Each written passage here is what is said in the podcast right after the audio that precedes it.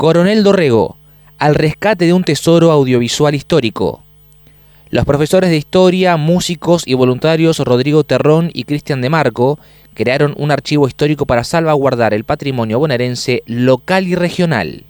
El archivo audiovisual de Coronel Dorrego surgió durante la pandemia por iniciativa de Rodrigo Terrón, destacado músico local, guitarrista y compositor, a quien se sumó el vecino Cristian de Marco, quien también es músico, ciego de nacimiento, y en 2016 se recibió de profesor de historia en la UNS.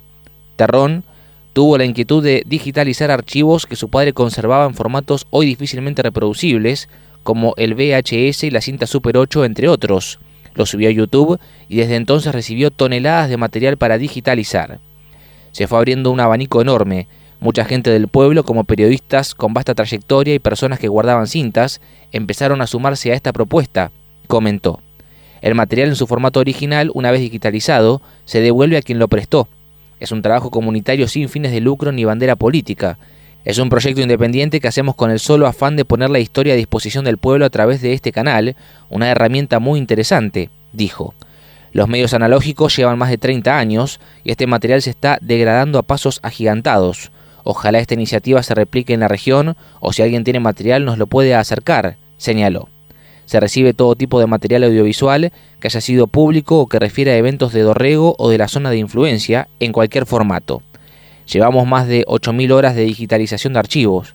Es una locura. Hace tres años que no apago la computadora, confió Terrón a la nueva. Todo el material se digitaliza en masa y se guarda en crudo en discos rígidos externos que se compraron a través de una colecta. Una parte de este material se edita y se publica en la red, explicó. Los voluntarios llevan archivados 4 terabytes de información entre videos, audios y fotos. Como referencia, un eh, terabyte de almacenamiento equivale a 1000 gigabytes de datos, es decir, unos 8 teléfonos inteligentes con una capacidad de 128 gigas. Los hallazgos más lindos son cuando viene un vecino y te dice, vos sabés que vi a mi abuelo por primera vez hablando. Eso no tiene precio. Son cosas hermosas que pasan constantemente. Hace poco me decía una alumna de la escuela que había podido ver a su abuelo, a quien no conocía, comentó. En cuanto a los testimonios más antiguos, las joyitas, sobre una filmación de la fiesta de las llanuras de 1964 en Super 8, que es una reliquia porque en esa época había muy pocas filmaciones, y una de 1958 en blanco y negro de una cena en la sociedad italiana en la que todo el pueblo encontró a sus antepasados, comentó. Hay muy pocos registros de esa época, hay entrevistas inéditas a Atahualpa Yupanqui y artistas que han pasado por la fiesta de las llanuras. También hay una filmación de 1929, que tal vez sea la más antigua, filmada en el partido de Dorrego en Faro, agregó. Asimismo, hay programas de radio y televisión de los 80 y 90, entrevistas a gente destacada y referentes culturales, políticos y sociales que ya no están entre nosotros.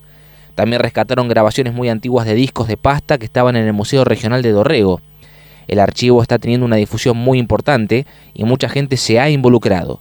No es poco frecuente que se acerquen por la calle para decirte tengo algo para darte se ha vuelto una causa colectiva que tiene que ver con preservar la memoria y la historia del lugar de donde sos. Es muy loable por parte de la gente, dijo. Terrón destacó el impacto pedagógico para las futuras generaciones porque podrán disponer de un gran archivo vivo y accesible a solo un clic para conocer la historia de su lugar.